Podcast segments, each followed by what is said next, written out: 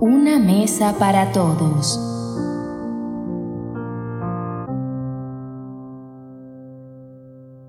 José era un ceramista artesanal ya retirado.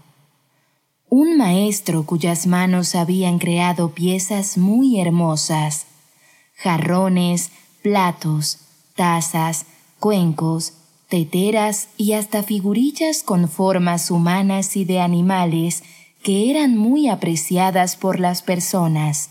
La mayoría de las familias de la pequeña ciudad donde vivía comía y bebía en esas piezas únicas prodigiosamente concebidas y fabricadas por José.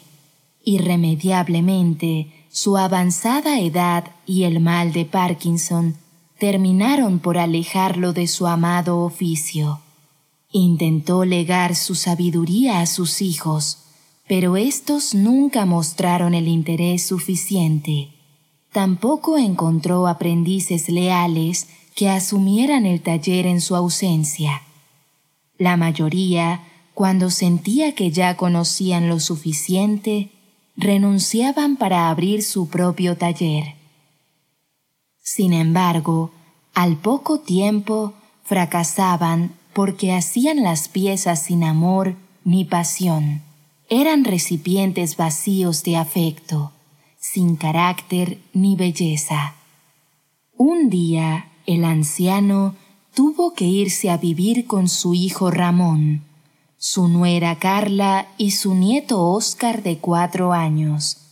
Ya no podía valerse por sí mismo sus manos temblaban demasiado y caminaba con dificultad, aunque permanecía intacta la luz de sus ojos, la misma luz que brillaba en sus obras. Como era lógico, José no podía sostener nada en sus manos, así que a la hora de comer derramaba la sopa y las bebidas sobre el mantel de la mesa o su ropa y esto le disgustaba mucho a Carla, porque tenía que limpiar y recoger todo aquello, y además cambiar la ropa de José y lavarla a mano. Esto sucedió por varios meses, y la paciencia fue reduciéndose hasta caber por el ojo de una aguja. Llegó el 28 de diciembre el día del quinto aniversario de Carla y Ramón. Habían decorado hermosamente la casa y la mesa estaba repleta de comida. Cantaban y reían mientras el pequeño Oscar correteaba por la casa a un gato que era muy juguetón. Una ensalada multicolor estaba servida justo al centro de un soberbio cuenco azul el jugo de fruta rebosaba en los vasos tornasolados. Los platos de un delicado turquesa brillaban espléndidos sobre la mesa, y el guiso humeaba en las cazuelas de rojo volcánico. Todo aquello había sido elaborado por José como un amoroso obsequio para las nupcias de su hijo.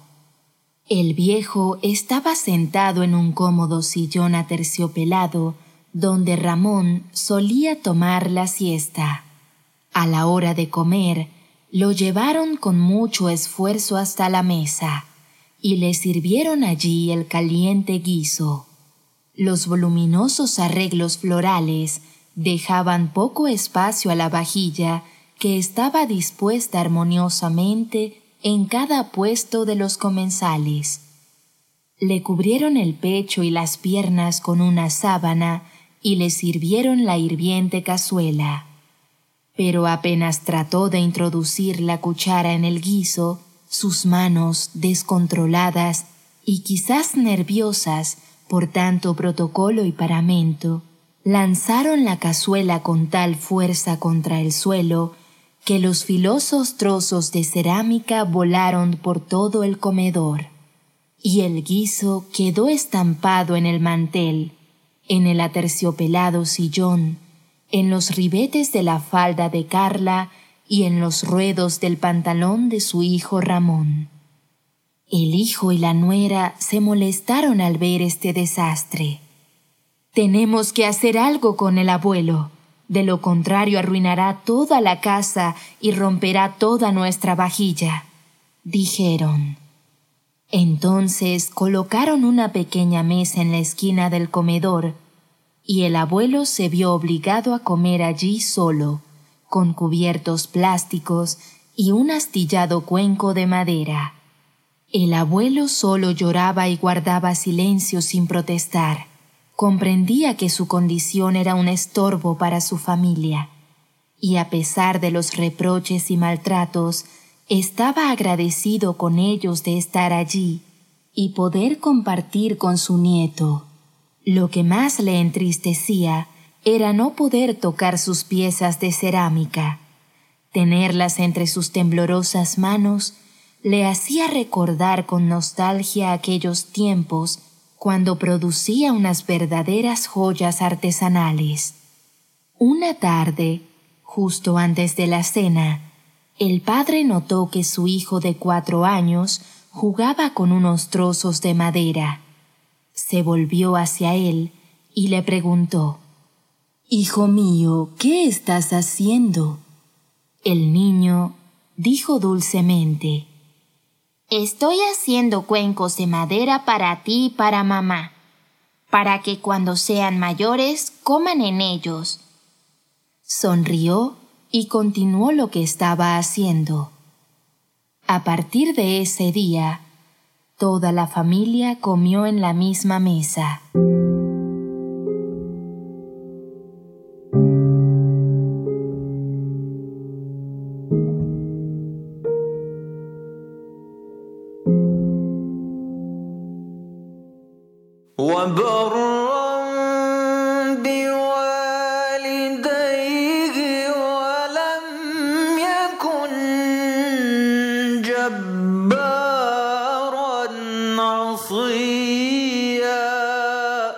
Bueno con sus padres, y no arrogante ni desobediente.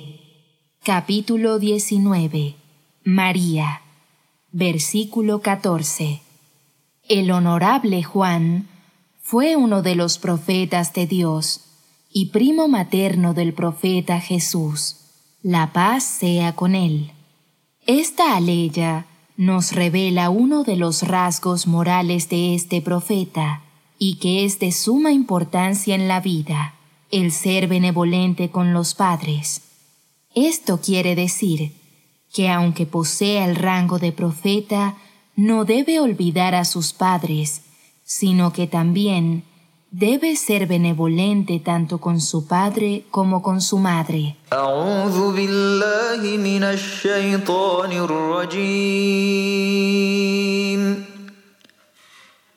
بسم الله الرحمن الرحيم.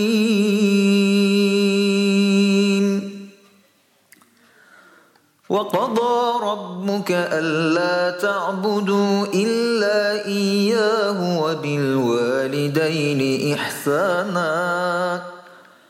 إما يبلغن عندك الكبر أحدهما أو كلاهما فلا تقل لهما أف ولا تنهرهما وقل لهما قولا كريما Tu Señor ha decretado que no adoréis nada excepto a Él y que tengáis el mejor comportamiento con vuestros padres.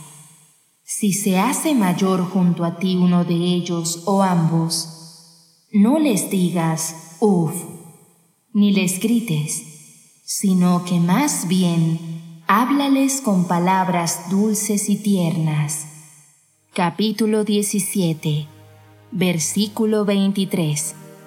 Aquí, la adoración a Dios y el respeto hacia los padres se encuentran juntos, y esto da a entender cuán importante es honrar a los padres, puesto que se menciona inmediatamente después del motivo principal de la creación, que es adorar a Dios. Les recomiendo que busquen Fátima TV en Spotify, SoundCloud o iTunes y se suscriban para no perderse de ningún podcast. Los podcasts están disponibles en texto y categorizados en fatimatv.es.